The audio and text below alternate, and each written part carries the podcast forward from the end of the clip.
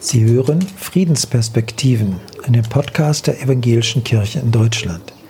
In dieser Folge, wie der Ökumenische Rat der Kirchen Frieden und Gerechtigkeit fördert.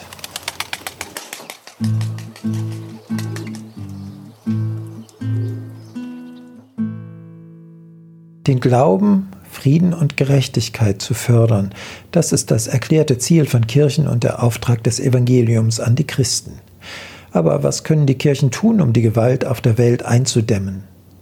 Darüber machen sich die Kirchen in vielen Ländern Gedanken. Der Ökumenische Rat der Kirchen, ein weltweiter Zusammenschluss von evangelischen und orthodoxen Kirchen, stellte das Thema zehn Jahre lang in den Mittelpunkt seiner Arbeit. An der Entstehung der sogenannten Dekade zur Überwindung von Gewalt ist die deutsche Theologin Margot Käßmann ehemalige Landesbischöfin und EKD-Ratsvorsitzende, maßgeblich beteiligt. Sie erinnert sich, das fing ja damit an, dass es eine Dekade Kirchensolidarität mit den Frauen gab und die ging 98 zu Ende. Und vorher gab es Teambesitz. Ähm, da haben immer vier Menschen aus vier Nationen eine Kirche besucht und haben sie befragt zum Thema Gewalt in der Kirche. Und in dem Bericht, das werde ich nie vergessen, ist eine Gruppe drin, die berichtet, der afrikanische Kirchenführer hätte gesagt, was man meint mit Gewalt gegen Frauen, nur schlagen oder töten. Warum sollte eine Kirche sich dagegen stellen?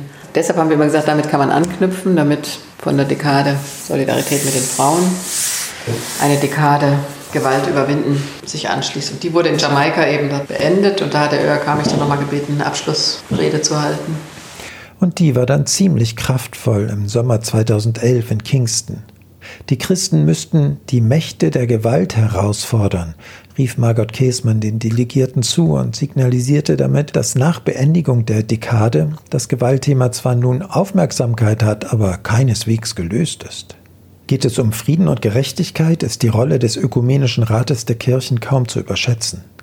Durch ihn ist Anfang der 80er Jahre auch der sogenannte konziliare Prozess für Gerechtigkeit, Frieden und Bewahrung der Schöpfung in die Kirchen der Welt getragen worden. Und der hatte weltverändernde Folgen. Dieser konziliare Prozess hat so viel bewegt, gerade in den beiden deutschen Kirchen. Und ich würde auch sagen, er hat beigetragen zur friedlichen Revolution in Ostdeutschland, äh, weil gerade die ostdeutschen Kirchen das ganz stark aufgegriffen haben. Konzil des Friedens, das war der Begriff, den als allererstes Propst Heino Falke aus Erfurt eingebracht hat. Äh, und dass Friedrich Schorlemmer dann 1983 tatsächlich ein Schwert zu einer Pflugschar umschmieden lässt in Wittenberg. Das waren schon aufregende Zeiten, die sich aus dem Ökumenischen Rat der Kirchen gespeist haben.